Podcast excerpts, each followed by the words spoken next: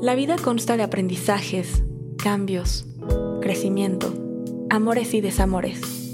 Todos en esta vida venimos a aprender algo, pero para eso necesitamos retos, caos, altos y bajos.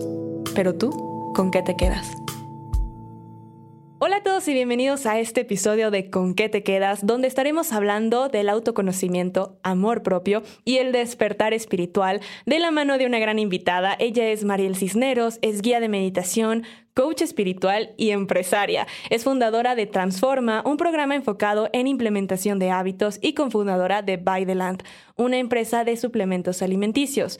Durante más de ocho años trabajó en grandes multinacionales en Europa y Latinoamérica. Después de tomarse un año sabático, empezó a crear sus empresas enfocadas al crecimiento personal, espiritualidad y la salud. Actualmente acompaña a más personas en su camino espiritual a través de programas enfocados en la meditación. Mariel, bienvenida, un gusto tenerte por acá.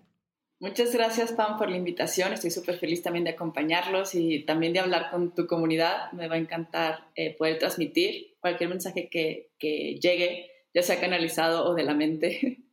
Pero bueno, va a estar interesante la conversación. Súper. Y pues bueno, la verdad es que como ya pudieron ver con esta gran introducción, Mariel es un estuche de monerías, hace todo en lo espiritual, pero también empresaria. Y justamente quiero hablar un poco de eso, tanto del despertar espiritual, porque bueno, nosotros eh, ya nos conocimos, también eh, ya hablamos, tuvimos un live, si no lo han visto pueden ir a checarlo. Y ahí eh, vimos que tenemos un despertar espiritual muy diferente, o sea, Mariela pasó un poco denso, entonces quiero que nos hable desde su experiencia por esa parte, luego el amor, el amor propio, el despertar, el autoconocimiento y también pues esta parte de emprender consciente, porque como ya les dije, ella está en lo espiritual, pero eso no quita su parte de negocios, entonces se me hace muy interesante poder invitar a alguien que maneje estos eh, dos ámbitos y los mantenga en equilibrio. Así que Mariel, este espacio es tuyo. Súper, qué bueno que, que mencionas como esa parte de que cada quien tuvo un despertar diferente como que uno puede ser como paulatino y otro puede ser como de la nada que de repente te despiertan, tú dices, eh, yo lo sentí en ese momento, Pam, como si me hubieran sacado de la Matrix, me hubieran mostrado de que un universo que jamás había conocido me hubieran así aventado otra vez. Así, o sea... Sí, es que sí te tocó muy duro, o sea, imagínate de la nada empezar a escuchar voces. Ajá, y, y, y la verdad yo tenía 28 años, o sea, estaba grande, con mi mente muy estructurada, con mis metas muy estructuradas, realmente con lo que yo sabía que iba a ser, que iba a ser como eh, para mí, eh, yo no tenía ni pensado emprender en mi vida y para mí era como voy a ser CEO de la empresa más grande de bienes de consumos masivos. O sea, yo ya así de que en las mejores oficinas del mundo y sí, fue despertar muy, muy, muy fuerte. Y eso no habíamos hablado. ¿Cómo se sintió ese choque de este mundo empresarial, de tu verte como CEO, a luego decir como, creo que ese no es mi camino? O sea, sí quiero mantener los negocios, pero me están diciendo que vaya por otra parte estas voces que de la nada aparecieron. Em, pues no fue así como de, repente digo, ya, me voy a ir de como a, del trabajo. O sea, la verdad que no fue un proceso así de voy a renunciar para nada, pero eh, sí fue un proceso como de un año donde ya como que la intuición, ¿sabes? Como que yo empecé a escucharme como realmente no, no va por aquí, no va por aquí, no va por aquí. Y un año más o menos me, me tardó para poder yo tomar la decisión de dejar todo. Y hay algo súper interesante que a lo mejor no sé si lo he contado antes, pero yo me acuerdo que cuando yo lo supe, o sea, yo me en la noche yo ya sabía que iba a renunciar al día siguiente y cuando lo supe, hablé con mis papás en la noche porque yo llevaba diciéndoles que iba a renunciar como por seis meses, ¿no? pero, esa noche yo hablé con ellos y era como un sentimiento de súper así, heavy. Y me acuerdo que le digo a mi papá, como, bueno, pues ya voy a renunciar. Y mi papá, como, mándame eh, tu, tu, currículum para, pues, empezar como a, a, a, que busques trabajo ahora en México, porque yo en ese momento estaba en Bogotá. Y yo, no, pero es que ya, o sea, ya no voy a trabajar, jamás en mi vida. o sea, ya era como no, o sea, ya era un sentimiento de no, de no. o sea, ya esta, este concepto de trabajo en una empresa como que se había borrado de mi mente. Es como, no, ya no, ya no es por ahí. Era como si esa creencia de hay que trabajar en una empresa para nosotros poder, vamos a ponerle sobrevivir o vivir, para mí como que si me lo hubieran borrado completamente, yo decía, no, ya. Un día amanecí y yo sabía que ya no era tu ya camino. no era mi camino. O sea, pero con una certeza que jamás había sentido. No, pues sí, es que está intenso eso, o sea, te cambiaron de un momento a otro, pero justo ayer estaba hablando, y lo escucharon en el episodio pasado, eh, de esta parte de muchos confunden su misión de vida con proyecto de vida. Entonces, tu proyecto de vida en ese momento era ese. Y no quiere decir que tu misión cambió, o sea, tu misión sigue siendo la misma, pero para llegar a esa misión pasaste por ese proyecto de vida y muchos entran en un colapso de, ¿qué tal que estoy cometiendo un error o entonces desperdicié mi vida en eso? No, definitivamente te enseñó y te formó y solo cambiaste proyecto. Claro, sí, o sea, y no, yo agradezco, yo creo que a veces digo, ¿cómo voy a superar esa experiencia? Porque en verdad para mí fue como, wow, la mejor experiencia, esos fueron ocho años. Y literal, yo estoy súper agradecida y me encantó esa experiencia de vida. Te lo juro que yo a veces siento es como que hasta yo lo, ¿Lo extrañas? No, no, la verdad que no lo extraño para nada. no, o sea, no. estoy súper feliz con esta vida que me creé ahora. Sí, claro. Pero súper feliz. Pero eh, a veces siento que fue una vida pasada a ese nivel. O sea, sí es como que el, el, antes y el después fue muy fuerte. Pero sí, o sea, eh, a los 28 años empezar a escuchar voces y luego sentir como que estás, como que si esto no es verdad, como si fuera una ilusión, y ya estás grande y dices, oye, pues yo sí me pasé casi un año sintiéndome loca, porque yo no, yo no sabía a quién contactar. Y yo creo que a los dos, después de dos años de, de este como primer despertar fuerte, es que empecé a acercarme a, a gente que llevaba años en esto, que nació así, ¿sabes? Como súper perceptiva y súper sensible. Y, y, ya cuando te empiezas a acercar es porque a lo mejor ya tu frecuencia se está como alineando un poquito más y entonces ahí es cuando empiezas a escuchar y empiezas a acercarte. Antes no. Claro. Y bueno, eh, retomando un poco para los que no saben de tu despertar, eh, mencionamos esta parte que empezaste escuchando voces. Tú estabas en Inglaterra, si recuerdo bien, ¿no? Sí, yo vivía en Londres en ese momento y eh, estuvo súper. Sí, es como nadie se lo va a esperar así, porque muchos dicen como a lo mejor su despertar fue en la regadera, que ya no podían más porque, no sé, pasó algo de mucho sufrimiento en su vida, que, puede, que llega a pasar a través de mucho sufrimiento. Para mí yo estaba en mucha duda en ese momento, pero al mismo tiempo era, había, había experimentado mucho éxito en mi vida en ese momento porque yo desde que me antes de que me gradu antes de empezar carrera, yo he vivido en Inglaterra, eh, creo que tenía como 18 años y yo quería trabajar en Inglaterra. Y yo había conseguido un contrato en Londres y estaba súper feliz. Creo que el éxito que quería era como lo estaba experimentando en ese momento de mi vida. Y aparte tenía una pareja que me encantaba en ese momento. O sea, todo era como, todo así lo que estaba buscando estaba ahí y al mismo tiempo yo me sentía hasta más confundida, me sentía estresada, eh, me estaba enojando hasta con mis jefes, que era súper raro de mí, no sé, y fueron muchas cositas, entonces no fue como una parte de sufrimiento así, de algo pasó malo, sino creo que fue de descubrí lo que quería experimentar, o sea, esa parte como de éxito, y a través de eso viene el despertar, que, que es como que descubres que realmente no era por ahí y como que te, te redirecciona. Sí. Y entonces yo estaba en un festival, eh, fui a un festival de música porque me encantaban los festivales en ese momento y en Londres cada semana hay uno. Y creo que era septiembre del 2016 y, y en ese festival um, estaba con varios amigos y yo empiezo a escuchar voces que se me hacía súper raro. Obviamente fue como un shock y yo le digo a mis amigos, están escuchando esas voces. Imagínense un festival de música cuando estás adelante y hay como bocinas así por todos lados. Y tú escuchando voces, es como que no hay oportunidad porque hay tanto ruido. Y yo le dije a mis amigos y me dijeron, no, Mariel. Y, y me dijeron, no, así como que no, o sea, como ponte a escuchar la música, porque yo estaba en el celular apuntando todo lo que me decían las voces. Y las voces eran como, yo en este momento yo creo que podría decirles como si fuera mi guías o mi ser superior.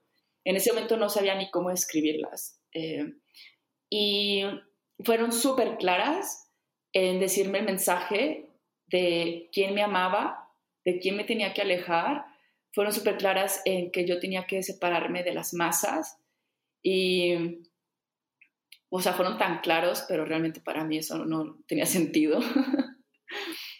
Em, y apunté todo eso, después se me borró, no sé ni por qué se borró, tiene seguramente un para qué, pero se me borró todo lo que escribí, todo el mensaje, pero esos tres así fueron como la clave. Y en la noche, sí, en la noche, perdón, esa misma noche, eh, a través de mis sueños se me presentaron quienes era mi familia de otra galaxia, se me presentaron eh, el, el, mundo donde realmente, donde venía y, o sea, fue como muy, muy claro, ha sido el primer sueño lúcido que he tenido en mi vida, que había tenido. Y al día siguiente, literal, en Londres yo iba caminando, de hecho ni fui a trabajar, creo, no, sé si era como domingo y al día siguiente tenía que trabajar o, los siguientes dos días no fui a trabajar a la oficina. Y literal, yo caminaba por Londres y se me presentaba, o sea, era como que se me fueran mostrando como si todo o sea, fuera una construcción. Entonces, fueron como tres, vamos a ponerle tres a cinco días como muy intensos después de esas voces, de se me estaban presentando señales muy claras realmente que pues esto no era real. Sí, no, qué raro. Aparte, es que qué fuerte que te toque de esa manera, porque tal cual es como si hubieras chocado contra pared. O sea, te cambiaron lo que conocías de un momento a otro. Sí, sí. Es como cuando, creo que el show de Truman me encanta mucho ah. porque es como cuando toca con la pared que dice, ¿qué es esto? Es como, no, es cielo. Y, y, así yo sentí cuando eh, salí del festival, es como... Una simulación. sí, yo hablé con mi novio de ese entonces y él obviamente me dijo que estaba loca. Sí, y eso es lo peor, o sea, ahí qué pasó con esa parte, porque, bueno, yo sé que no están juntos ahorita, pero mm. después de eso no empezó a haber estos choques de, ya te volviste loca, o sea, porque muchas personas te empiezan a considerar loca y hasta te da miedo decirlo, porque tú ni siquiera sabes si si estás o si te estás inventando todo. Entra esta parte que ahorita lo quiero tocar con los mitos de la espiritualidad y el despertar espiritual, porque muchos creen que esto es hermoso y que despiertas y, uy, todo es divino y te muestran el camino así y ves puras cosas bonitas y se les olvida que hay luz y sombra, no solo en nosotros, sino en el mundo y que no todo es bonito y el despertar también te despierta esa parte. Sí, sí, porque obviamente pues empiezas a ver y entonces pues ves todo. O sea, y ahí la, la, tarea es, es verte a ti, o sea, empezar a ver tu sombra para de ahí tú poder estar en paz con, también con eso. Pero eh, sí, obviamente la relación terminó a los, a los pocos meses. Em, y, y sí, yo me acuerdo que le hablé porque yo le decía, es que en verdad esto es una ilusión. Yo le decía, es que esto es mentira, nos han mentido, nos han mentido. Y era literal como un episodio, de, no sé, de a lo mejor de... Black Mirror. Lo, locura. Y yo nada más le estaba repitiendo, es que nos han mentido, esto es una ilusión, eh, hay algo mal con esto, eh, o sea, mal, mal, mal. Y, y bueno, eh, no sabía ni con quién hablarlo, te digo, estuve que años, sí, yo creo que el primer año, y ya el segundo como que empecé a encontrar gente con la que podía como, no a lo mejor personalmente, pero al menos en línea, como que podía conocer realmente qué era eso. De hecho, yo para ese momento yo no sabía qué era un despertar espiritual. Creo que la palabra la usé como dos años después para poder darle significado a ese momento que sí. Y es que qué difícil que justo no encontraste un respaldo, o sea, tuviste dos años donde estabas buscando respuestas sin saber qué buscar realmente, porque no sabías qué estaba pasando. Y luego, por ejemplo, no sé cómo actuó tu familia, pero si tampoco tienen conocimiento, pues también se preocupan más que realmente calmarte. Sí, y en ese momento, te digo, yo estaba en Londres, entonces no estaba cerca de mi familia. Y yo después de Londres me fui a Bogotá, regresé a Bogotá, creo que como a los seis meses de ese como episodio, si no estoy mal. Yo regreso a Bogotá y porque yo ya llevaba mucho tiempo viviendo en Bogotá, entonces yo regreso a Bogotá y después de ahí me hago mi año sabático. Entonces, así que tú digas, pasé un proceso con mi familia, no. Hasta que ya después de regresar de mi año sabático es cuando empiezo un proceso ya con mi familia, pero ya me conozco un poquito más, o sea, ya conozco realmente ese camino.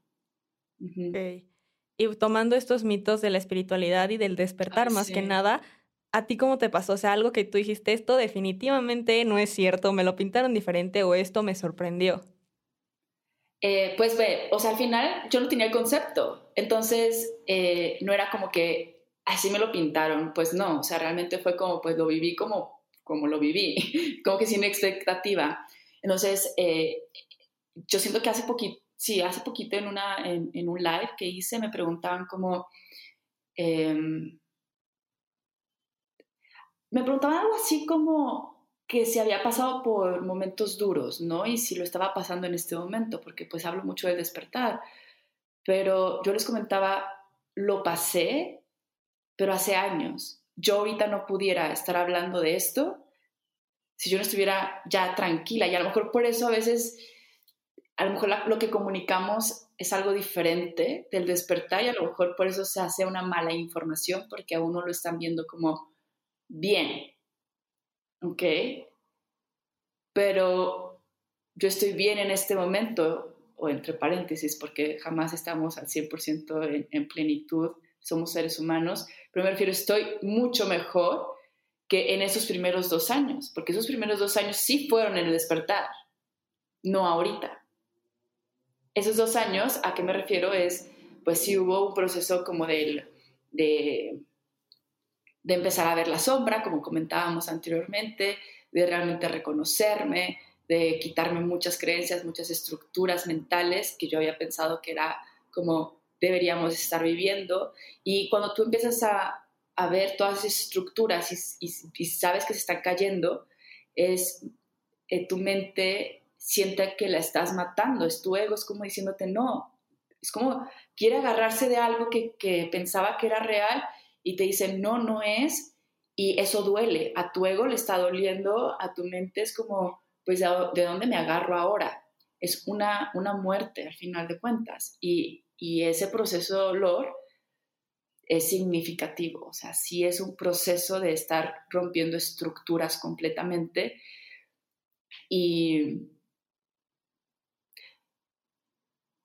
es hermoso cuando ya sales de ahí, sí es muy doloroso cuando estás ahí. Sí, 100%. Pero, por ejemplo, ahorita en retrospectiva, o sea, porque ya lo puedes ver diferente a como lo viste a un principio. Y ahorita ya tú sabes que hay mucha información de este despertar, que muchos también están eh, mal informando, que claro, cada quien lo vive a su manera. Entonces, a lo mejor no es lo mismo para cada quien, bueno, no es lo mejor, no va a ser lo mismo para cada quien, pero sí hay muchas cosas que plantean o como si fuera muy fácil o que no tocan las partes importantes de ten cuidado de todos modos y no es un juego. O sea, no se trata de, ay, eh, la meditación del despertar para mi tercer ojo y empezar a ver todo. Sí, y yo me acuerdo que de repente cuando yo estaba en este proceso, Pam, eh, creo que ya en el, segundo año me empecé a topar con ese tipo de, ah, de meditaciones como para despertar tu tercer ojo y ese tipo de cosas como... Y, y no siento que digan como el warning de...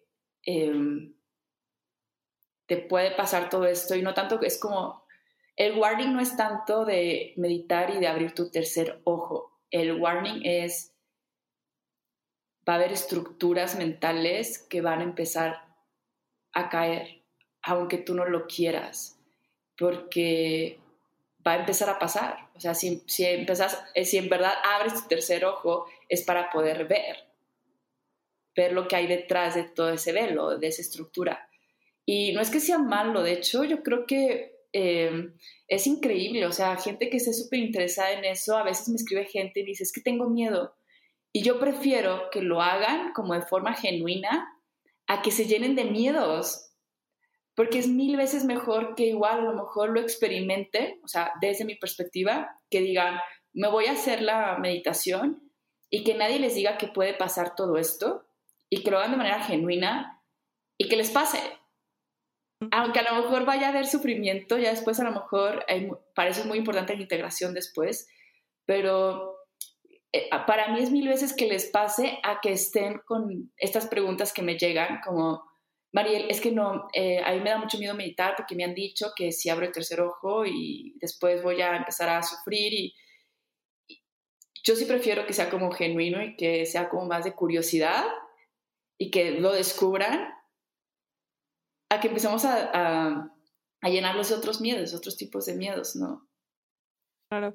Pues sí, ahí, mira, yo sigo como en esta lucha de entiendo estos mitos, aún así prefiero que estén conscientes de ciertas cosas, que no lo, o sea, que se lo experimenten porque de verdad es increíble, o sea, es ver el mundo con otra perspectiva, es empezar a sentir y ver realmente hasta estar las energías, o sea, te cambia todo. Entonces, sí es súper importante esa parte, pero conscientes de que no es algo que van a poder desactivar así como le dieron clic al video. O sea, que sepan que es algo que si en lo que se meten, o sea, es porque realmente lo quieren y no solo por moda o por a ver qué pasa. O sea, que estén conscientes nada más como de esta parte del mito y la realidad. O sea, el saber que es un proceso, el saber que claro va a haber cosas buenas y cosas malas, y sí vienen muchas buenas, y sí es una gran herramienta, y cuando lo empiezas a canalizar y entender lo que puedes hacer y ver y usarlo a tu favor, perfecto, pero en el momento en lo que encuentras cómo, pues hay momentos donde te llegas a asustar, a ver cosas que a lo mejor no querías,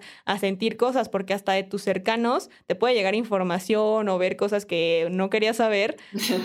Entonces es como simplemente eso, o sea, como que distingan el mito y la realidad y que si lo quieren hacer está perfecto, pero que no crean que pues, o sea, no lo tomen tampoco como, ah, hay una meditación y la hago y al rato ya se quita.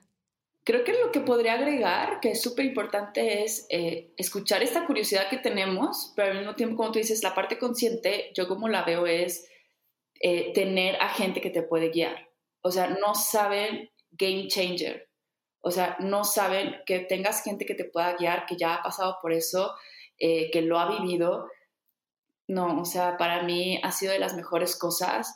Yo tuve una experiencia también con plantas hace como unos seis años, eh, hace mucho, y literal ahí me costó integrar esa experiencia con plantas como unos tres años, cuatro años, y recientemente he encontrado una comunidad que me ayuda a integrar.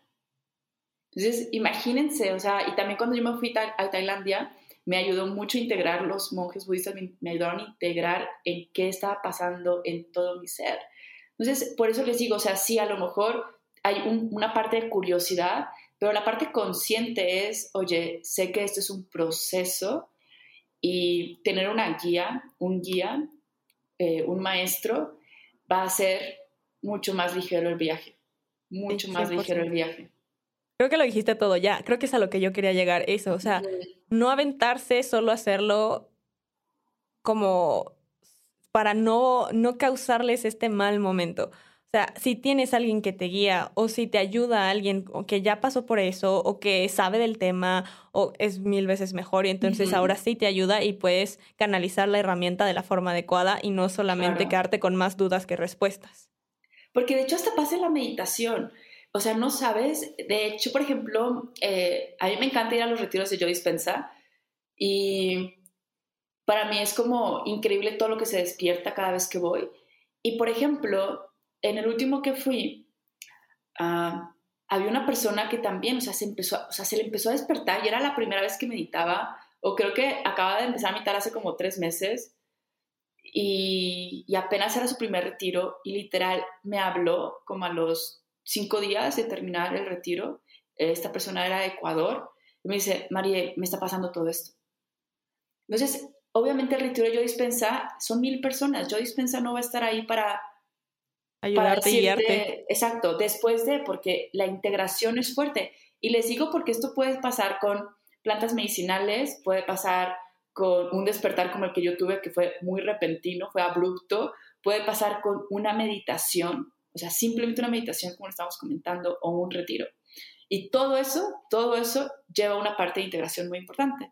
Y ahí me encantó que cuando me marcó fue como, wow, tengo ahorita la posibilidad de poder ser empática de lo que está experimentando, de todo lo que se le está abriendo y poder acompañarlo. Y estuvimos hablando como por un mes hasta que se sintió tranquilo de nuevo. Y qué bueno que ahí pudiste ser su guía y tú ya hacer lo que no tuviste en ese momento hasta años después. tú decir como yo sé lo que se siente y mira qué bueno que a días puedes tener esa tranquilidad y entender qué es lo que está pasando y es a lo que voy como con todo eso. Entonces, qué bueno, y es parte de tu labor y creo que tiene que ver con parte de tu misión, el cómo estás encaminando toda esta parte espiritual, ayudar y acompañar a otros en este despertar y en este proceso. Y bueno, qué decir de tu emprendimiento que también ya es consciente. Entonces, ahora tienes esta nueva faceta porque tu empresaria ha sido por varios años, pero muy diferente a la empresaria corporativa, a la empresaria espiritual. Entonces cuéntanos un poco eso también, cómo es quitarte la imagen y las creencias que ahorita estábamos hablando antes de empezar el podcast, creencias limitantes con el dinero, creencias limitantes con los negocios y las imágenes de la idealización de cómo tiene que ser un emprendedor, cómo es el éxito, qué es lo que yo esperaba o cómo me veía yo siendo exitosa y cómo cambió esa imagen. Sí, wow, hay muchas creencias que tenemos alrededor de todo eso y yo también las he ido eh, observando, las he ido trabajando, como yo te comentaba, como esta parte del, dinero, ¿no? Eh, obviamente uno emprende porque quiere una, eh, una independencia económica, una libertad financiera. Y mi mayor motivación cuando yo empecé también a, a, emprender era mi libertad de movimiento. O sea, para mí la libertad de movimiento es la principal pero obviamente para esta libertad de movimiento hay, hay, hay, que también trabajar en una libertad económica, porque entonces cómo va a haber movimiento, ¿no? Pero después cuando trabajas estas dos, empiezas a descubrir que realmente la libertad real está en la libertad de escoger tus pensamientos, o sea, la libertad de, de crear tus propias creencias. Entonces como que empiezas a jugar, ya, ya la libertad es como de crear tu propio mundo eh, interno, mental, ¿no? Y en la parte del emprendimiento, em, siempre para mí fue, em, yo emprendo para mi libertad de movimiento. Siempre fue como esta base. Ahora, tanto trabajo que he hecho en los últimos años, siento que me ha abierto las, las puertas a poder conectar con gente que también está en, en este emprendimiento más consciente, ¿no?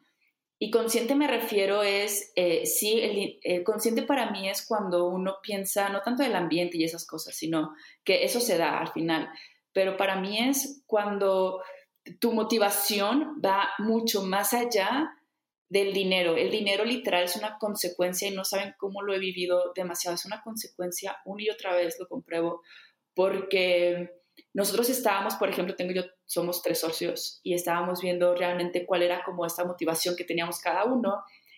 Y, o sea, para mí la motivación más grande era como, me quiero experimentar de diferentes maneras. Y si me puedo experimentar de millonaria, qué increíble, ¿no? Es como, me quiero experimentar muchas cosas en esta vida y si me puedo experimentar de esa manera, está increíble. Entonces ahora, y luego mi, mi otro socio decía, yo quiero experimentarme en, creación, o sea, ser un creador, le encanta mucho la creatividad, ¿no?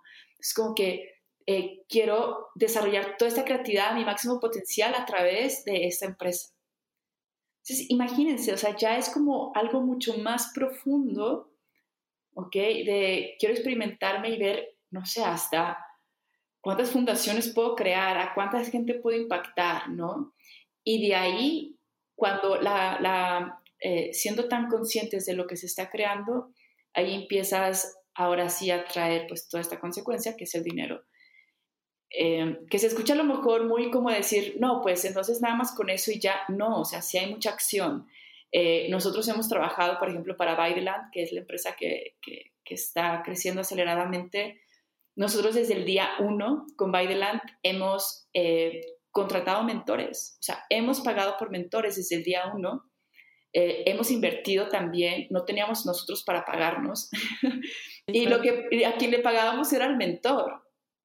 Y con eso empezamos a generar, no sé, eh, mucho más de lo que le pagamos al mentor. Y ahora estamos trabajando con, estuvimos trabajando con alguien financiero y también nos cobraba, de hecho, hasta mucho más que el primer que le pagábamos. Y ahí vamos, o sea, cada vez vamos aumentando, pero eh, eso significa la inversión, ya viéndola en números, una, una inversión en un mentor puede ser, no sé, hasta un 10% de todos sus ingresos que te puede generar. Entonces, al final no es nada que te cobre, ¿no? Entonces, desde el día uno hacemos eso y entonces, ¿a qué, o sea, ¿qué quiero, eh, qué quiero compartirles? Es, no solamente es como, sí, vamos a ser conscientes cuando emprendemos, vamos a poner nuestra visión, qué es lo que queremos súper lindo. La parte, el ingrediente como mágico en esta realidad 3D es la acción.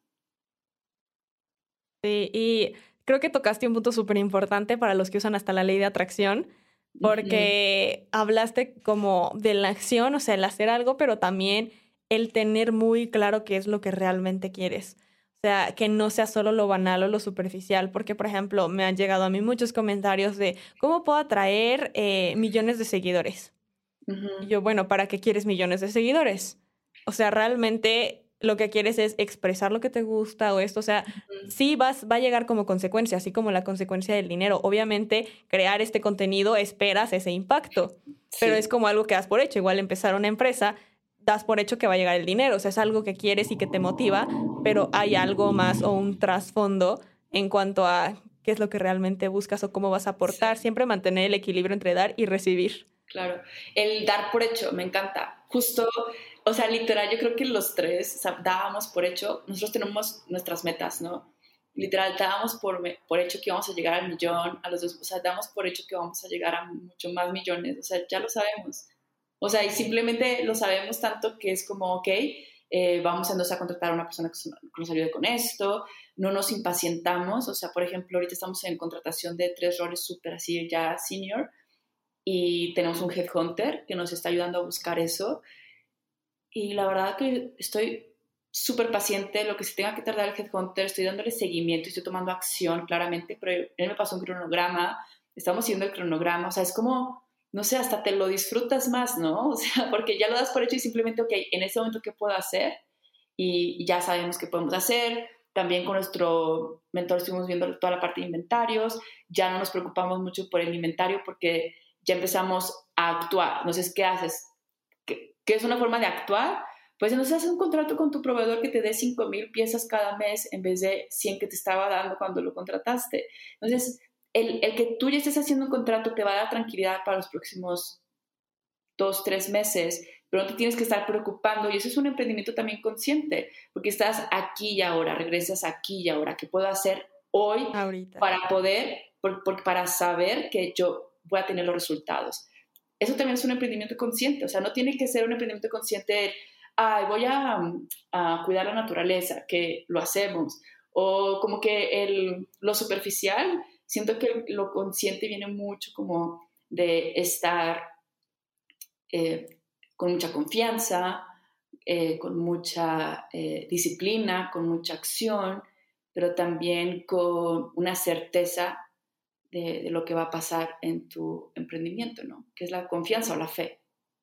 Sí, 100%. Yo quiero saber, porque esto nunca te lo he preguntado y ahorita surgió esta duda, ¿cómo surgió By the Land? O sea, porque yo sé que, por ejemplo, tú creas contenido en TikTok, tu socio crea contenido en TikTok porque lo he visto, pero no sé si se contactaron así, si ya se conocían o cómo estuvo ese contacto y ese cruce de caminos, porque siento que es como una, así como la otra dimensión y un crossover que no vi venir. no, eh, nos conocimos eh, en vivo, o sea, no nos conocimos en redes.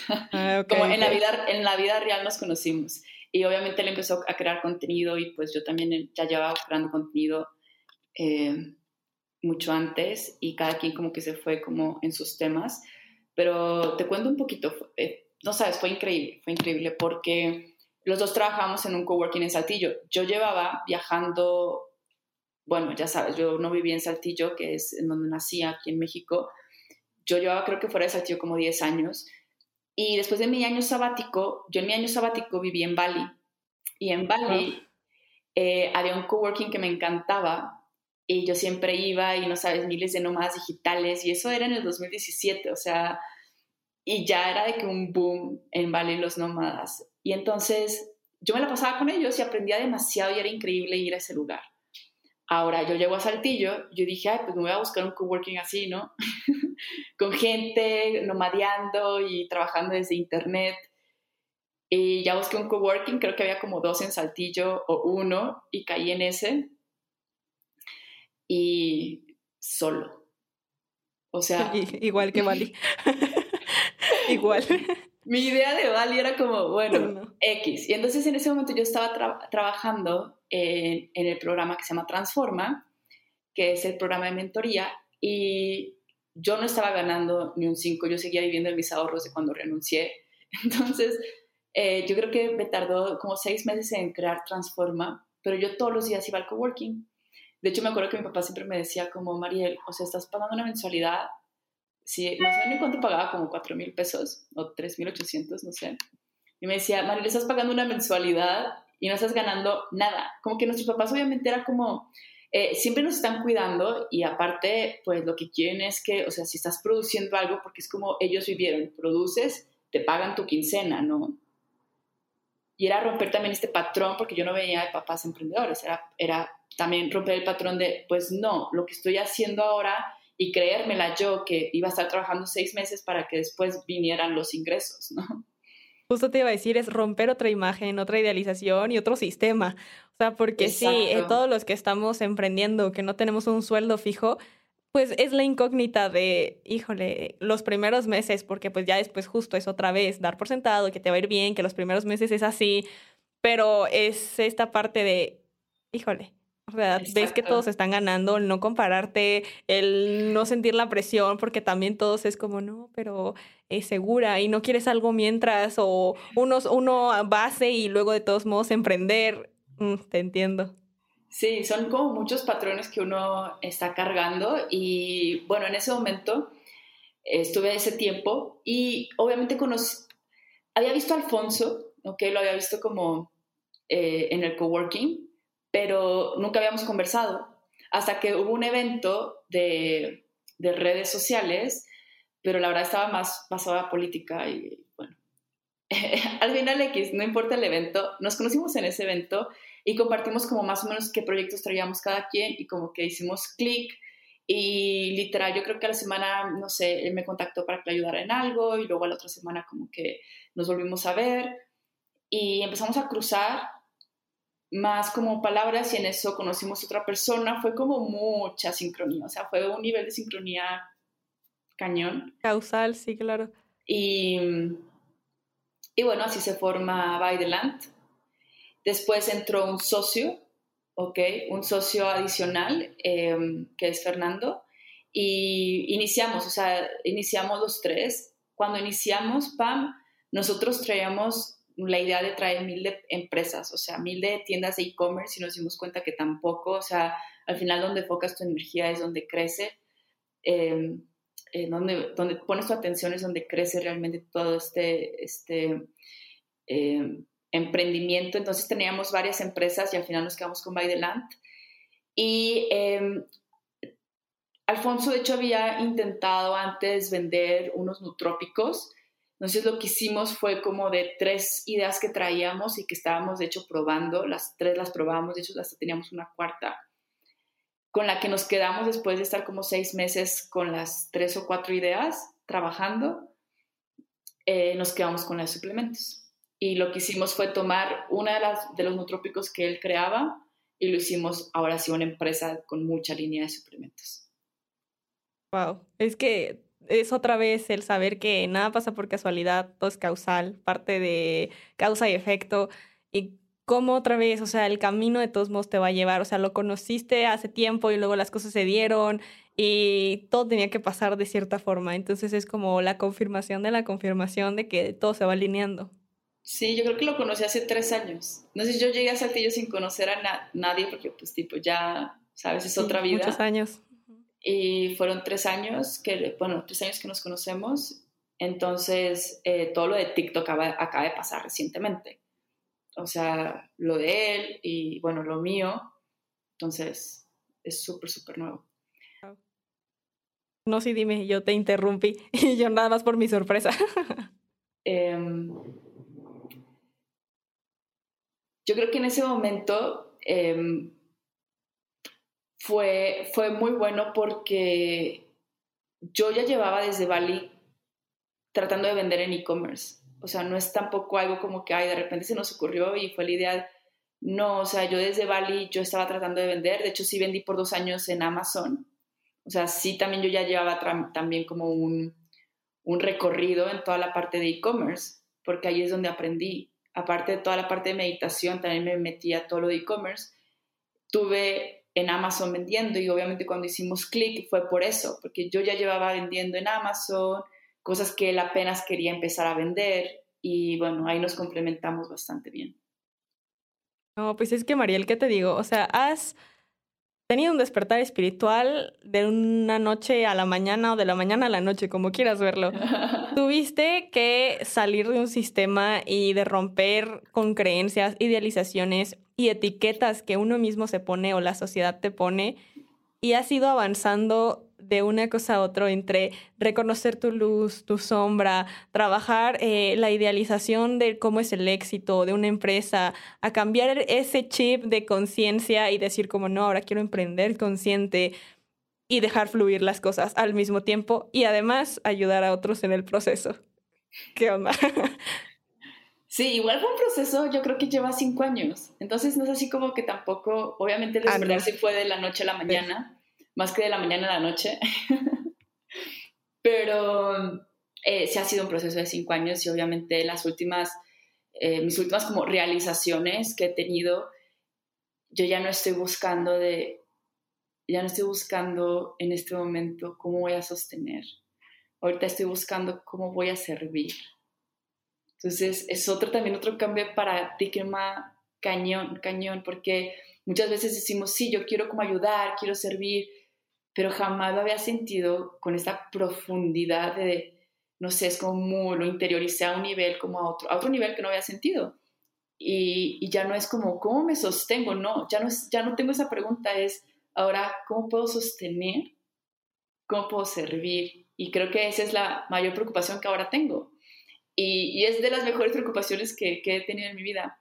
Pero también muchos, muchas de las cosas obviamente vienen a través de, de, de uno aceptarse en cualquier momento, porque entonces en este despertar no es tanto que, creo que a lo mejor regresando un poco a lo que hablábamos, no es tanto de todo va a ser hermoso, eh, eh, pero sí lo que puedes hacer es amarte en todos esos momentos cuando a lo mejor no lo es y reconocerte en esos momentos cuando no lo es.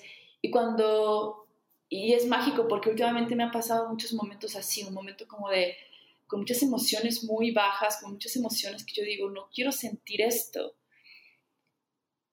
Y a mí me encanta, ahorita lo digo, obviamente cuando estoy en esos momentos digo como, ya por favor, o sea, yo le digo a mis ángeles, sáquenme de aquí, ya. o sea, ahorita les estoy contando así porque no estoy, pero por ejemplo hace una semana lo estaba, ¿no?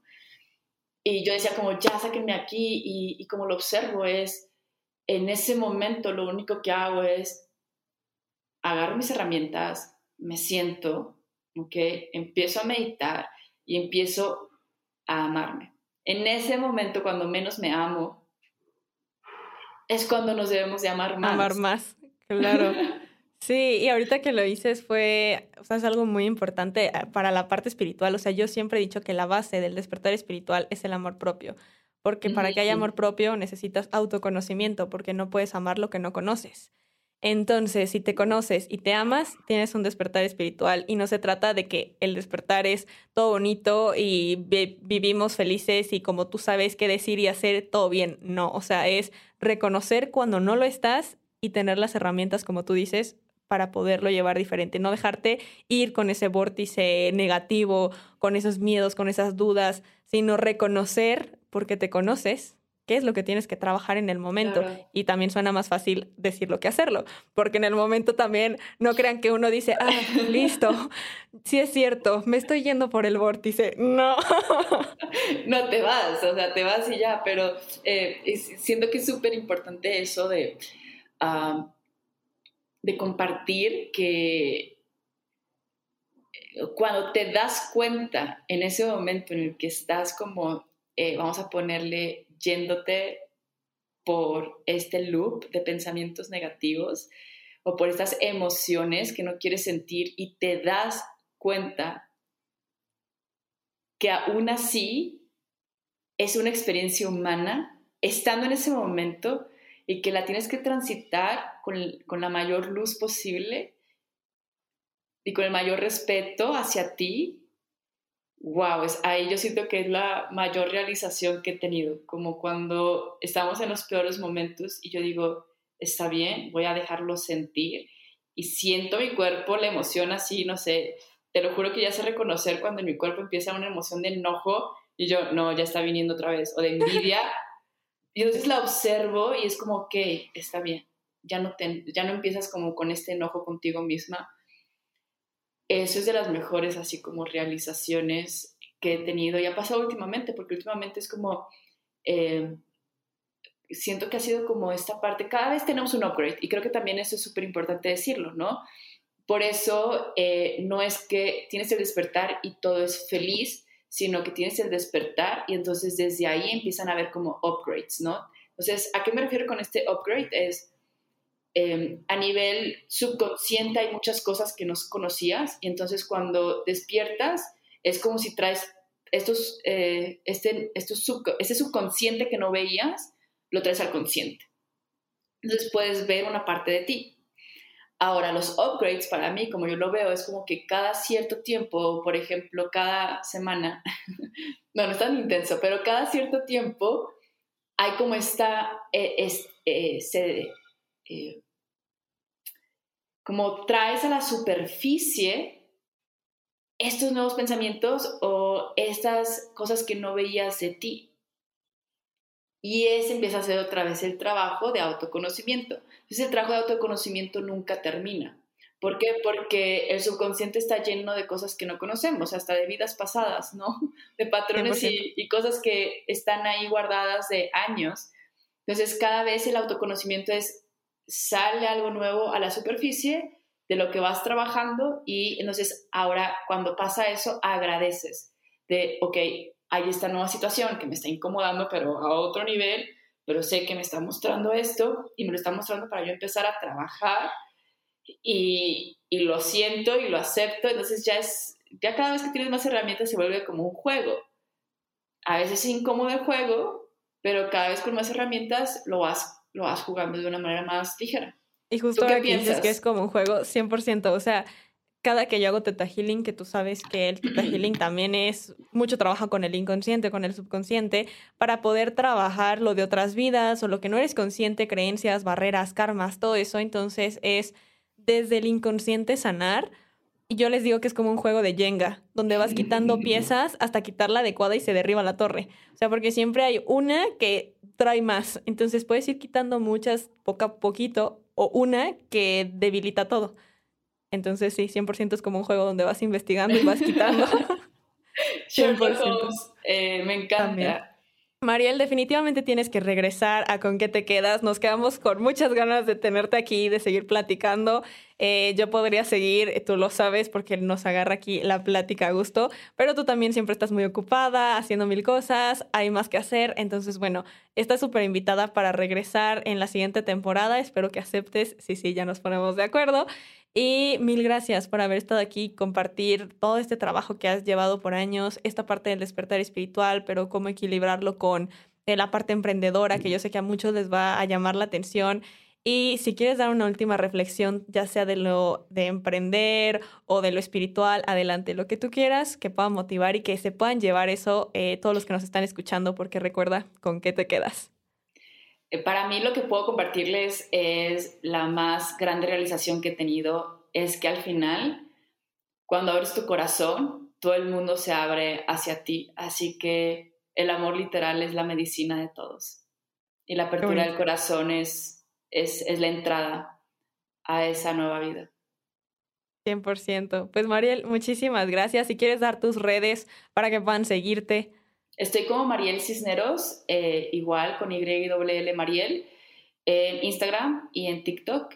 Y bueno, desde ahí ya me pueden eh, contactar y mi página es mariel.me. Perfecto, muchísimas gracias. Ya saben que también nos pueden encontrar en todas las plataformas de audio como con qué te quedas o me pueden encontrar personalmente como arroba pam1111, pam con doble m 11.11. Muchísimas gracias de nuevo y espero que se hayan podido llevar algo de este episodio, que ya saben, no solo dudas, también respuestas, pero sí un poco de reflexión y que eh, pueda aportar. Así que bueno, muchísimas gracias y nos escuchamos en el próximo episodio. Gracias Mariel, nos vemos.